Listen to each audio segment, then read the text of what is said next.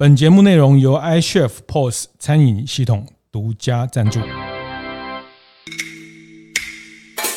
我的创业从乡镇开始，欢迎收听大店长乡公所，我是乡长游子燕。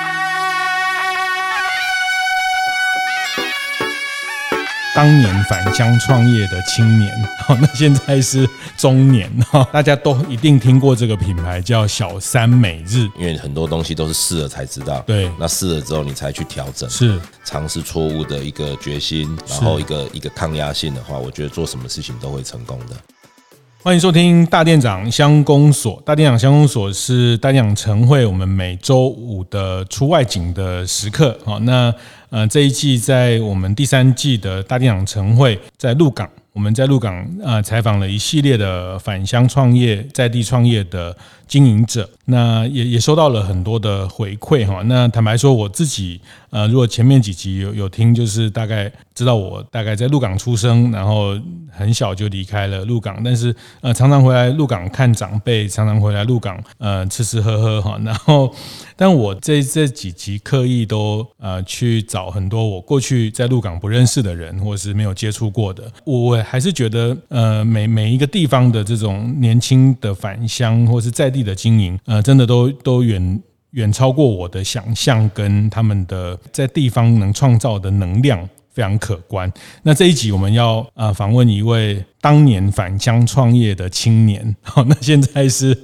中年哈。大家都一定听过这个品牌，叫小三美日的董事长许淑林许董哈。那先请呃许董跟大家打个招呼。呃，各位大店长的听众朋友，大家大家好。对，我是小三美日的呃创办人。是是，那呃许董就是在二零零四年就回来鹿港，开始做他的电商的这个事业的开始的起端哈。那呃，小三美日，我想，呃，大家都在台湾都一定都知道这个品牌。这个品牌大概，我想现在连很多境外东南亚大概也都很清楚的。呃，这个品牌呢，呃，名字取得真好，叫美日小三，小三美日，这个名字怎么来？呃，因为很多人都会说，哎，这个名字取得真好，因为为什么会叫小三这样？那其实这个小三这个名字是我我二零零四年就取了嘛，有小三这个。当第三者的这个等号的话，是其实是不是二零零四年的？是呃，我们有一部这个那个偶像剧叫《犀利人妻》的时候的产生了这个名词的，所以这个小三这个是其实是我先取的啦。对，这个我已经有注册商标了。对对对。那当初会取，其实应该是说，呃，我想要呃取这个笔画比较好写，然后感觉又。比较亲近的一些一个名字啊，没有说很很很特别的这样子，只是说因为我们当初呃从。呃，做平行输入都是从美国跟日本为主，是呃进口一些商品来销售啊。当然，现在在平台上的话，店铺里面其实各种东西都有，不只是美国、日本的，已经涵盖了全球几乎很多国家的商品了。是对啊，包括还有台湾品牌，现在也非常的多。嗯嗯，这这待会也会谈到，其实台湾的美妆品牌这这呃这几年也非常发达哈。那也是在因为也开始，因为我们有一些自有的通路去去协助去把它一起做起来。所以，我们今天找到了小三的这个正宗哈，就是哦，原来是先有小三每日，先有你们创了这个小三，后来犀利人其实，大家才开始用小三去呃去形容、去去描述那个角色。对，是是，所以那时候没有取小王哦，就是那所以呃，二零零四年回来创业啊，所以刚开始是在家里的一个。呃，刚刚我们一开始前有稍微聊到，那时候父亲是爸爸妈妈是在这边，也是我们现在在的这个鹿港的这个呃小三美日的这个仓储里面是原来是做铁工厂的制造的这个生意。对，是对。那当初就是因为我我开始这个做这个。网络销售嘛，那需要一些呃放置这个货的一些地方嘛，就跟我我爸爸妈妈商界的一些一个小小房间，是。对对，那就是从这个小房间开始这样子，对。哦，是这个开始就不得了了哈，就是 现在这个经过快二十年的发展，那呃我们的整个仓仓储持续还是在鹿港这边，还有一部分的同仁，特别是客服。客服跟一些采购人员都在入港哈，对对。那现在已经是一个台湾大概还有实体门市，将近四十家的实体门市，对，包含我们的一些自有品牌的实体门市，大概有将近四十家这样子。对，是是，那年营业额好几十个亿了，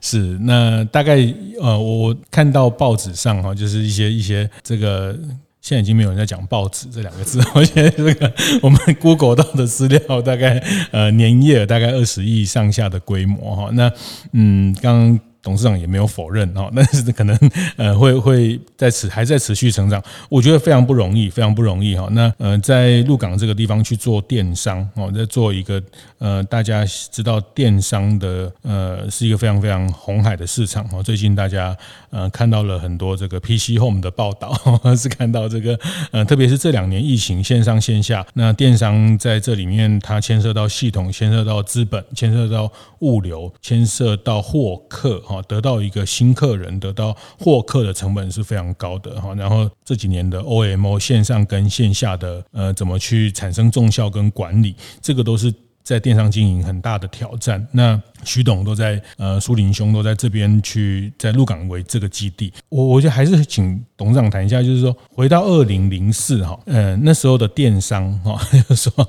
呃现在讲电商大家就很日常哦，二零零四就你们开始做电商的那个时候，可以帮现在很多对那个时代呃，因为那个我为什么从那个时代要稍微描述哈，大家知道 iPhone iPhone 是二零。零七年才有 iPhone 的第一代啊，那所以在在还没有 iPhone 那个时代，你们就开始做那个电商，是是一个什么样的画面？呃，其实那时候没有电商这两个字啊。OK，那时候大家都说叫做网拍啊，因为那时候其实比较大的平台就是这个雅虎的奇摩拍卖这样子。对，大家如果年纪稍长的人应该会知道有一个，他有一个台词嘛，什么都卖，什么都不奇怪这样。对，那就是说刚开始的初衷就是说我刚开始把一些家家里不要的东西拿出来，再上网卖嘛，在这个拍卖上卖。啊，当那时候也没有智慧型手机，所以确实就是呃要用。呃，相机拍照，然后呢，然后再用电脑网络上传。那那时候其实是没有像现在这么便利的，嗯，然后对账，然后出货。那时候也没有像现在，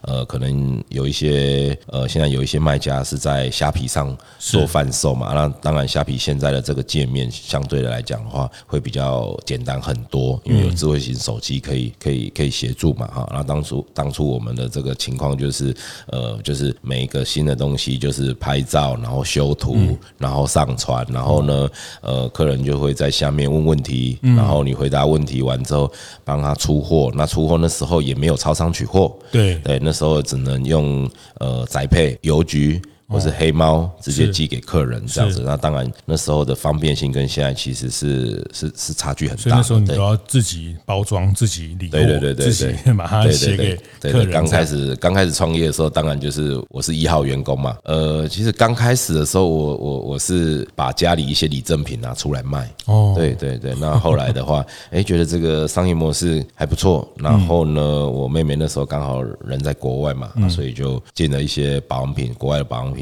平行输入了进来，开始卖这样，对对对。我刚开始创业的时候，呃，那时候我我也还有自己还有工作这样，是是，因为因为我研研究毕业，然后当时的网拍嘛，嗯，其实很呃，在很多人的眼中都会觉得这个没办法。当成一门事业这样，对对对。哦，所以你真的是走在时代很前面。好，二十年前就在斜，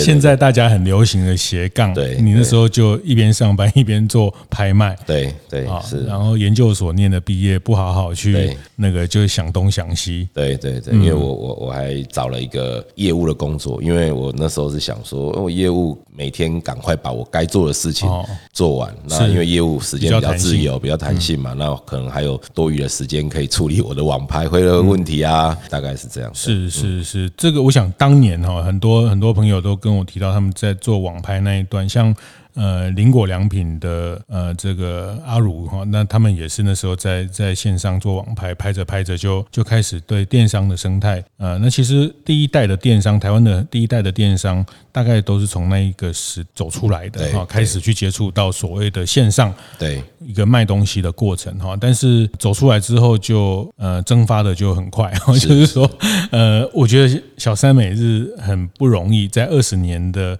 将近二十年的整个台湾电商。的呃这个起起伏伏里面，还很稳健的走到今天。我觉得这个这个很厉害，这个还是很厉害，因为因为在电商里面的的生意，我想大家。看到了很多情况，这个不是只有拿得到货啊，还要便宜，还要快速，还有客服的问题，还有那特别像这几年开始去驱动呃消费者的的这些购买的一些一些社群的经营啊，那呃，所以我们现在像到了二十年后的，像现在整个小三每日，除了呃在实体门店做销售，线上做销售，也开始去做很多自有的品牌嘛，哈。呃，应该是说，呃，很多人都会说，那是不是呃小三的品牌就叫小三这样？嗯，那其实我们应该是说，我们有做了一些比较不一样的品。一些不同的品牌啦，因为当然这个品牌大家会看不出来，这个是呃是是小三做的，品类上对对，品类上可能是哪些？对，品类上的话，因为其实我们最多的当然就是保养品跟彩妆嘛，啊，所以我们比较这个部分的一些这些这个数据数据上是。哪些品类卖的比较好，然后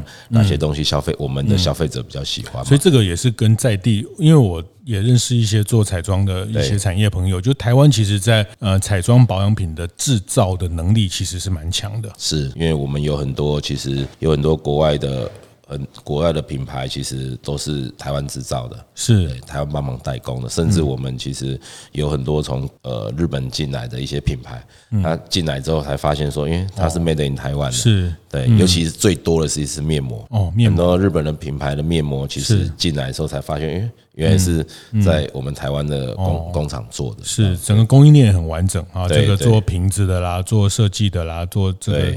呃，这个里面的一些内内容物的一些呃成分等东西，在台湾都很完整，所以变成说你们也是呃成为在地的彩妆产业的一个伙伴，就是你们也去建立自己的品牌，用在地的彩妆的这些呃产业的能量，对，再进到我们的通路里面。是是是，因为尤其是在这这个大概将近这接近十年左右了，早期来讲的话，我们台湾的产业，比如说像保养品啊、彩妆啊这一块，其实是比较没有呃本土的。品牌的概念的，是，是那这十年来，其实慢慢的有一些自有品牌产生。对，那除了呃，我们帮这些早期，我们是帮这些自有品牌去当这个推荐的一个桥梁嘛。对，因为我们有我们自己的 F，嗯，自己的那个赖赖社群，然后还有自己的部落格，去帮这些品牌去推广这样的。那现在慢慢的就是说，我们也自己。做一些自有的品牌，然后先透过我们自己的通路去推广，之后呢，嗯、再呃发散去其他通路。对对对，因为毕竟我们的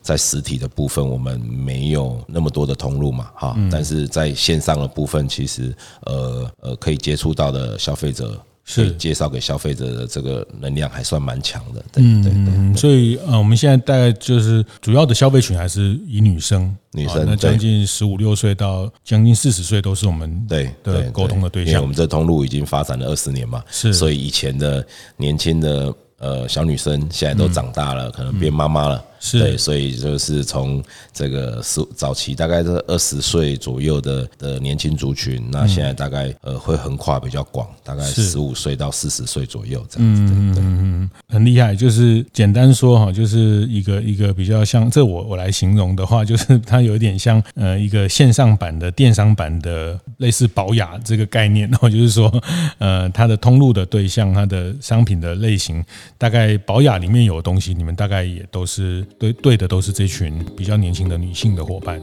对。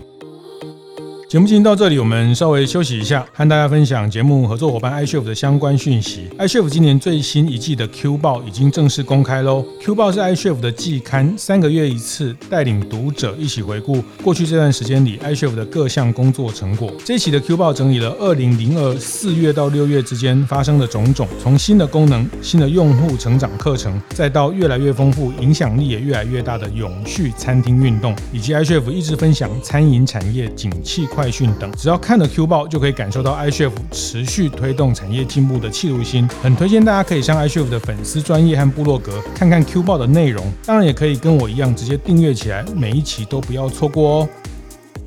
大概宝雅里面有东西，你们大概也都是对对的，都是这群比较年轻的女性的伙伴。对，是，其实这这群人也是电商的最重要核心的客人嘛，做电商的客人。对对对，是是，因为电商大部分都是女生在买。是是，对，我们即便是很多人 很多人说，那你这个男性的东西卖的好不好？哦，我说也不错啊，但是。都是女生嘛，女生帮忙买的。对对对对对对对，因为我们家都是我去领货哈，每天那个管理员就看，哎，有有你的东西，有你的东西。啊，我说有吗？这个有有有，都是老婆，都是点点点，都是老婆在领货。这个也也是在行销五点零这个科特勒讲的，就是呃，网络的这个电商的时代，消费者时代，大概就是呃，叫年轻人、女生都是电商里面的 KOL 的角色，他们扮演的关键的采购者的角色。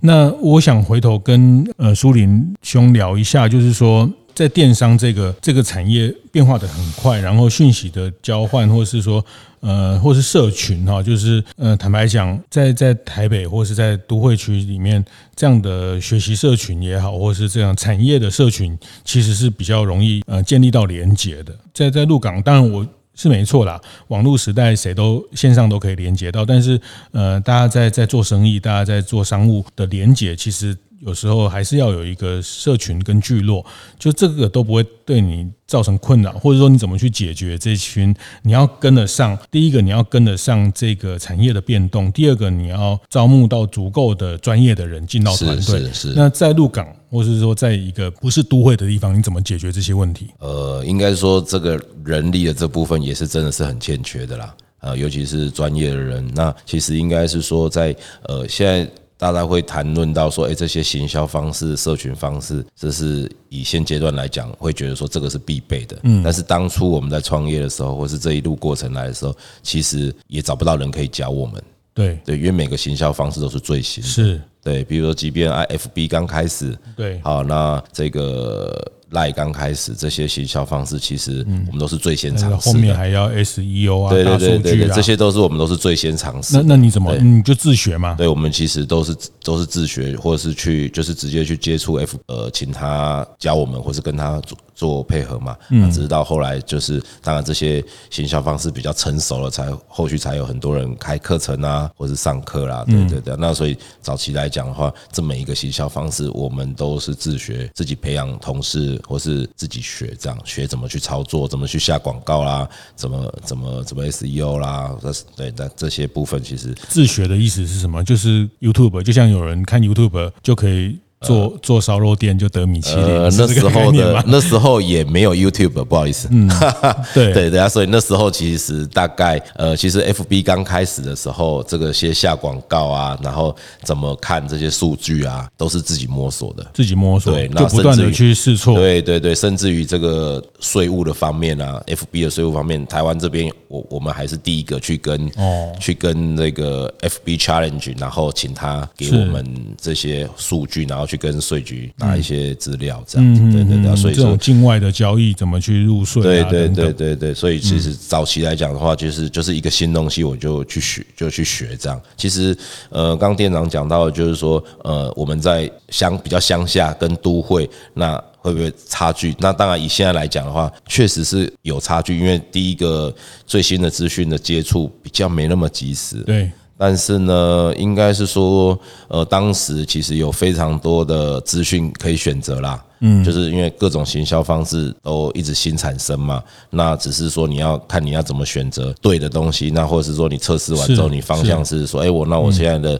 行销方式，我就是朝这个方向去走，这样的这个就是每就是每段时间都要在都要去决定，说我这个方向走对不对，然后不要调整这样子。对，那当然，呃，确实在在乡下地区这种这种新的知识的取得跟呃时速度上，其实确实是比较没那么快的。嗯，所以你们用不断的去。去试错，不断的比别人先去尝试，去学到这些事情。对对，我们是蛮乐意去去去尝试各种不同的行销方式啊。对对对，因为我觉得就是说，其实电商这一块，其实它的反应很快，速度反应很快。你试了对或不 O 不 OK？对，那其实那个数据的反反馈其实是蛮快的啦。嗯，对，所以其实不会不会说就是说我一试然后就不行，就就整个就要从头再来这样子的，不行，不会不会是这样。所以你会不会认为，反而是因为？做电商，其实你不一定非得在很都会区这件事情，只要你愿意去尝试，因为电商的试错，它很快就就数据就会。当然，这个可能电商的特性。当然，我我知道后来你们也在台中也做了一些，呃，有另外一个办公室，一些呃美编的人才，一些。一些行销人才也在同时在台中，还是要解决这些专业人人力的问题，对对，嗯，团队的问题，对，应该是说，就是说人力团队的问题呢，他可能就是说，如果你需要比较多一点专业的人才的话，当然会比较都会去。都会区的人力会比较比较容易招募得到啦。嗯，那我们在我们在乡下地方的话，它的好处是，就是说，因为大家就是比较乡土认同感，人人力的取得不是难，就是说反反而是比较稳定的。对，所以我像我们在鹿港地区的仓储的话，它的流动性是相对的比较是比较不高的。嗯，对。那如果在都会的话，我们的门市的人力跟这个呃门市的这些行政呃那个都会的行政人员这些部分的话，它的流动性相对会比较高一点，嗯，对对，因为因为就是工作机会比较多嘛，是，然后选择性也比较多嘛，是，对，确实是这样。所以你现在怎么安排？比如鹿港跟台中的办公室，仓储在鹿港，客服客服的团队也在鹿港。对对对，我们的鹿港的话是采购跟客服，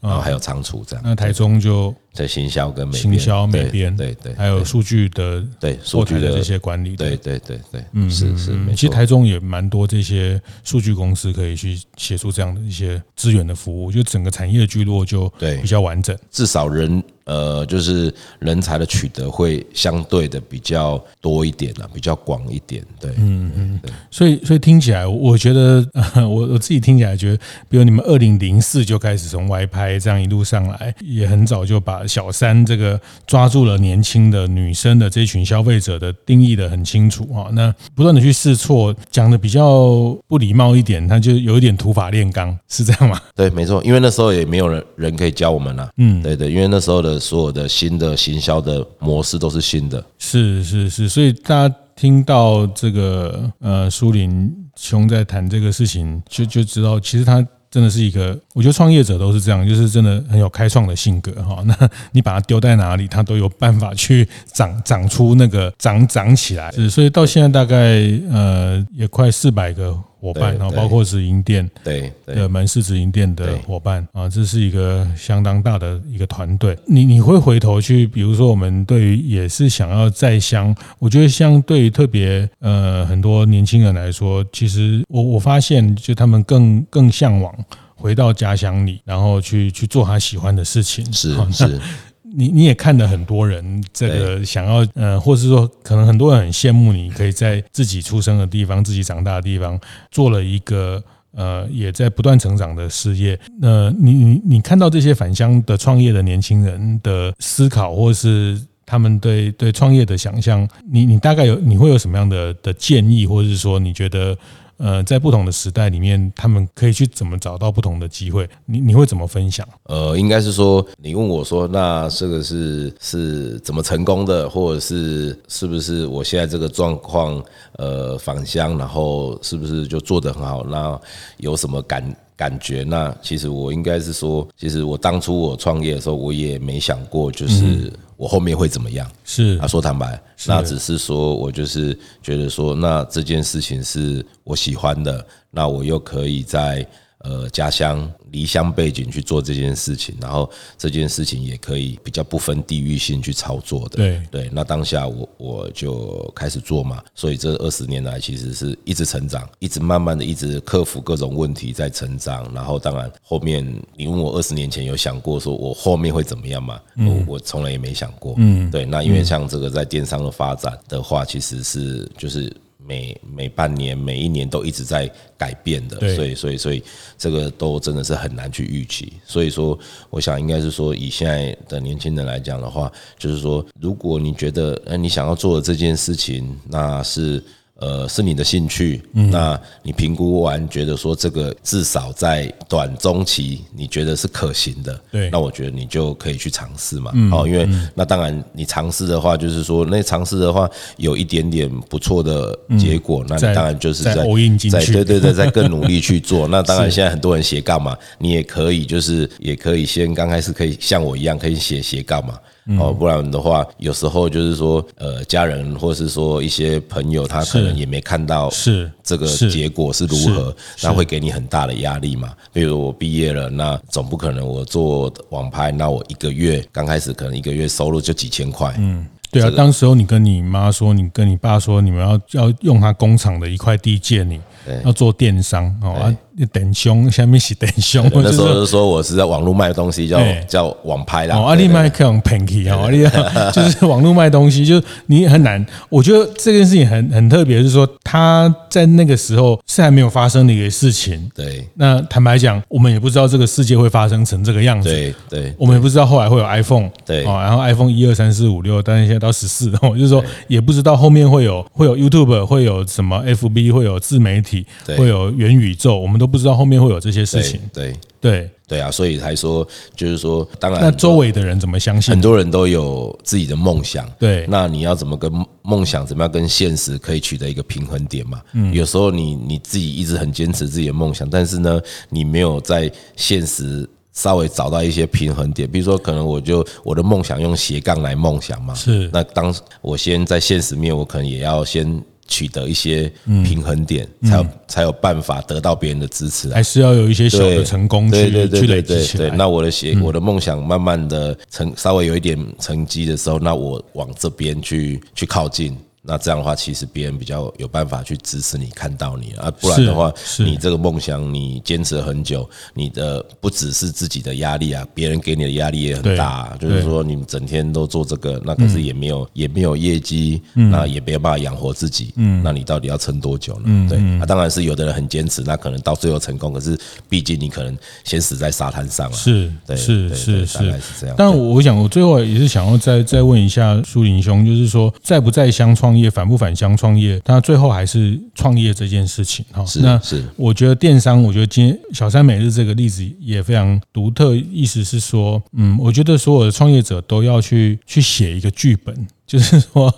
呃，这个事业，这个事业只有你知道要去哪里啊。那这个事业你也知道自己，你也只有你自己知道你自己最擅长什么，你也知道你自己没有什么。对，那你也最知了解要。去找什么样的人来帮你啊？那就是在在这个过程，我我觉得梦想梦想这大家这两个字，大家也也很很容易写，很知道。但是我觉得那个梦想要变成一个剧本这件事情，就比如说在在电商还不是那么完整成熟，在电商的下一步还不清楚的时候，那你怎么告诉你的团队这样做，或是？你你要去的那个方向，或者你要去编写出呃一个创业的计划或剧本这件事情，我我蛮好奇，你你怎么去想？比如说现在电商又变成这样的生态，也没有人敢断言三年后、五年后的电商的生态是什么？对，对，嗯，那那这个过程你你怎么去去把它形成一团队的共同的目标？那那个目标的产生，嗯，对于一个还没有办法看得很清楚的产业，你你都怎么做？所以我们其实大概呃每年都一直在调整我们的梦想的方向，呃的方向啦。对对，就是说我们大概呃每呃每年大概也不能说每年啊，其实我们大概几乎每一季每半年都会稍微微调一下我们现在公司所谓的的方向，这样子。对，就比如说像呃现在因为现在的电商的发展，其实已经不是像以前那种纯电商的平台了。是呃还有包含这个刚刚提到的 O to O 线上线下的结合，然后还包含很多现在直播。网红团购，啊，其实就是 带货。对，其实这已经是很 多对多对多的一种方式在做销售方式了。那你说这个也是不是也叫电商？它也是一个电商的模式嘛？啊，那其实。呃，我们就可能就也没办法完全坚持到原本的这种销售模式了，是，就是我们可能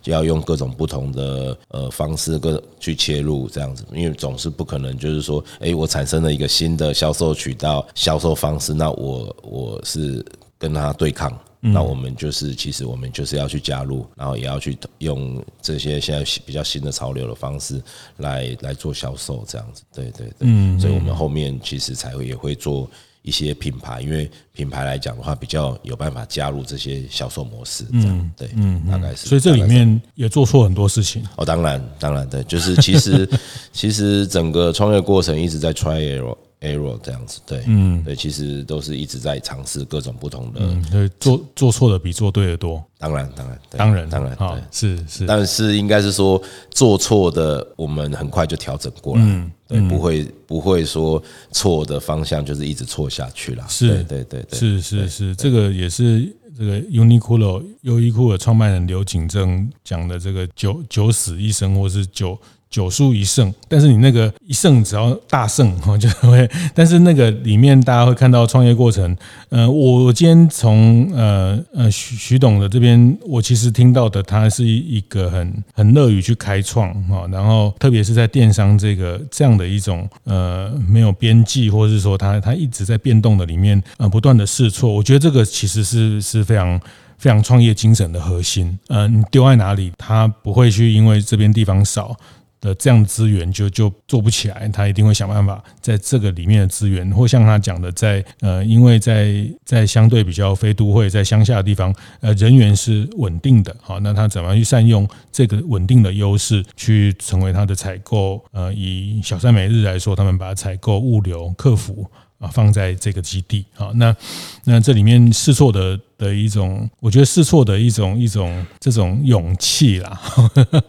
这这里面其实这个也是创业者一个很很特别的勇气啊，就是回不回乡。坦白讲，我觉得回不回乡，其实在接下来的时代，线上线下的时代，可能也没那么关键。特别在台湾，其实台湾的城乡的界限其实并没有很明显啊，很多地方物流啦啊，开个车四十分钟就到台中，其实两两边办公室，其实整个台湾的这个乡下还没没真的没那么乡下，但是呃，不同的地方它的优势不一样。但我觉得这这里面还是很核心的这个试试错试错的这个精神，然后呃，在电商的这件事情，所以你会给也想返乡或是也想在乡创业的年轻人，你觉得呃梦想的选择，那怎么用一个小的成功去累积你去 all in 的一个条件？对，嗯嗯嗯，这个大概都是你觉得很很可以去。让大家去去一起在创业路上可以分享的，嗯，因为有时候可能你会自己觉得说，哎，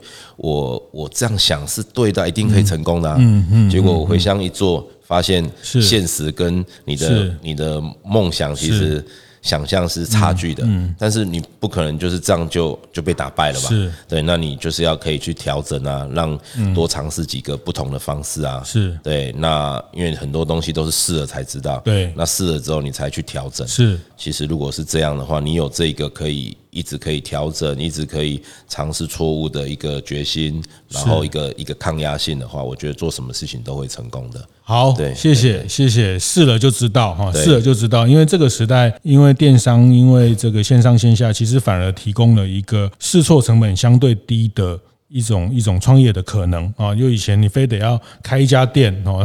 装潢到来可能先花个五十万、八十万、一百万跑不掉，但是现在你可以先在网络上先做社群，先做呃你的。这个初步的产品，那先建立你的基本的粉丝，再去做线下，就像小小三每日也是这样，就是呃到了后面的阶段才去做实体店嘛哈，因为你们先拥有线上的社群跟粉丝之后，先在这个零售业讲的人场货里面先先绑定了这群。粉丝，那才去做线下门店的的运营哈，所以呃，我觉得这个时代其实在这里面呃，特别是在电商里面，这个呃许大哥这边的分享就随时调整，呃，也不要一路就非得这样硬干到底哈，就是随时调整，因为你你不知道，因为整个情境也一直在。在改变啊，消费者也一直在改变，他买东西的方式，他接受讯息的方式，其实也一直在改变。那总会试出一条可能的路。谢谢，谢谢徐总跟大家分享，谢谢，谢谢，谢谢，谢谢店长，谢谢。听完也邀请大家到 Apple Podcast 订阅、评分、留言。大店长相公所，我们下周见。